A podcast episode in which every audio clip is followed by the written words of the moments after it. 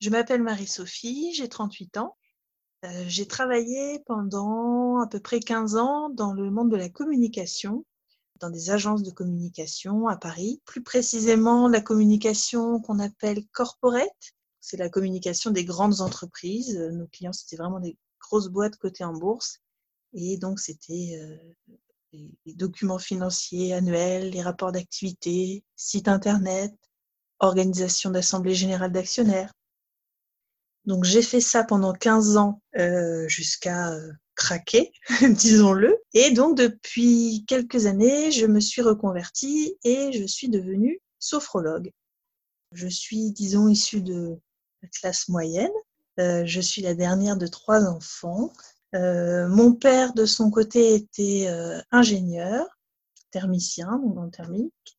Il a validé vers la trentaine, je crois, ses, compétences, il a repassé des examens, est devenu officiellement euh, ingénieur. Et, euh, et, ma maman, elle, nous a eu tous les trois jeunes. Je crois qu'à 25 ans, elle était déjà euh, maman de ses trois enfants. Et elle est allée à la fac ensuite faire ses études de lettres anciennes pour devenir ensuite professeur de français. Enfants, adolescentes, même maintenant, je les ai toujours vus épanouis globalement, dans la balance, il y avait, euh, voilà, surtout un, métier qui leur plaisait et qui ne les faisait pas souffrir. Hein. Je n'ai pas vu mes parents déprimés. Euh. J'ai beaucoup plus de gens ce jour dans mon entourage qui n'aiment pas leur, euh, qui n'aiment pas leur travail. Mais bon, bref, enfant, j'ai jamais eu cet écho-là. Donc, je pense que j'ai grandi avec une image positive du travail. Je me suis pas dit, oh là là, c'est horrible, je veux pas travailler plus tard, c'est une servitude ou quoi quand j'étais petite, je m'imaginais être voix.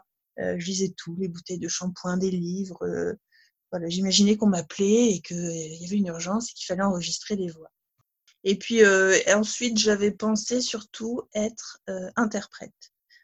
J'aimais beaucoup les langues étrangères, j'avais une certaine aisance et voilà, je me voyais bien interprète à l'ONU. Et puis, quand j'ai eu mon bac littéraire, enfin l'année du bac et les années suivantes, je ne savais vraiment absolument pas quoi faire de ma vie. J'étais pas bien. J'avais cette réflexion euh, d'adolescente, de jeune adulte, de me dire mais c'est horrible, comment euh, comment choisir maintenant euh, Je ne sais pas. Il s'agit de décider toute ma vie, j'ai aucune idée. Ça me mettait la pression et j'ai préféré me, me détourner de la réflexion. Donc je suis allée à la fac pendant trois ans, j'ai essayé différentes branches. Euh, je me suis accrochée à aucune en particulier. Et en fait, euh, je suis rentrée sur le marché du travail, comme on dit. À 21 ans, je suis rentrée dans une entreprise. J'ai commencé à l'accueil. Mais alors, c'était euh, très bien payé pour l'époque. Et j'ai fait l'accueil peut-être une petite année, mais bon, assez vite, j'ai diversifié mes activités. Tout ça pour finir, après quelques années, euh, directrice commerciale de cette entreprise. La réflexion que je me faisais à l'époque, c'était là où j'ai rien achevé côté études, ce que je regrettais quelque part, mais euh, je ne me l'avouais pas, mais ce que, ce que j'avais pas achevé côté études, je pouvais dire, si besoin, que je l'avais concrétisé dans le boulot parce que j'étais partie euh, d'un poste bas pour arriver à l'équipe de direction. C'était des horaires assez euh, débile, mais bon, il y avait euh, la compensation, on va dire, euh, financière et le plaisir de pouvoir voyager comme je le souhaitais, parce que c'était mon, objectif principal. Première expérience de travail, je suis restée 11 ans.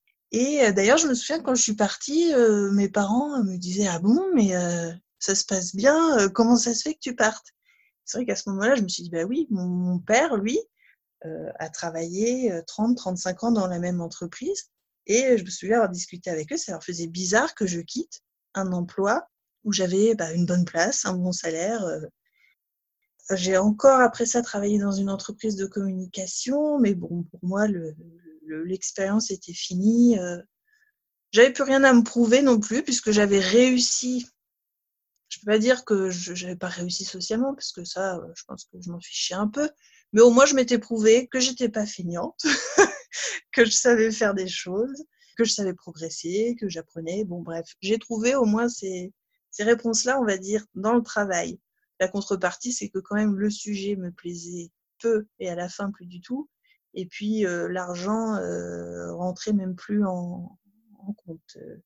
J'ai au bout de ces 15 ans d'agence, comme je disais, mon corps m'a lâché. Alors j'ai, j'étais pas bien du tout.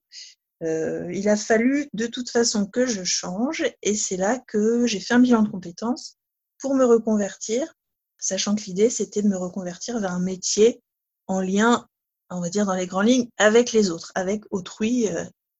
Je suis arrivée sur la sophrologie et j'ai donc lancé euh, mon statut d'auto-entrepreneur là en ce début d'année Bon, avec un timing un peu euh, mauvais parce que c'est pas le meilleur moment. Surtout, je propose de le faire à domicile en me déplaçant. Donc évidemment, euh, avec les événements de ces derniers mois, c'est pas évident. Et puis aussi, j'ai eu une petite fille, donc euh, je m'en occupe pas mal.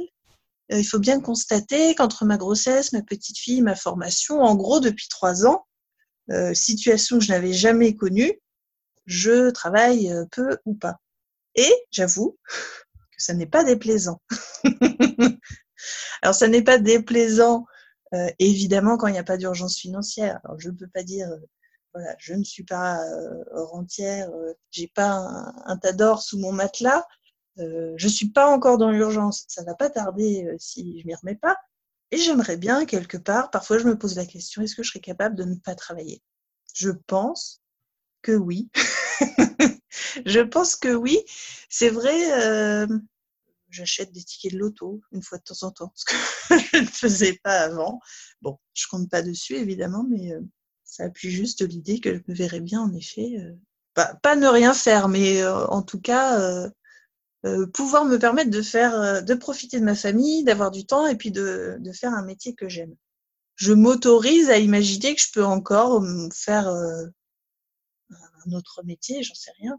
Euh, la sophrologie, c'était plus un choix raisonnable en termes de durée de formation. Parce que sinon, des métiers comme orthophoniste ou psychomotricienne m'intéressaient.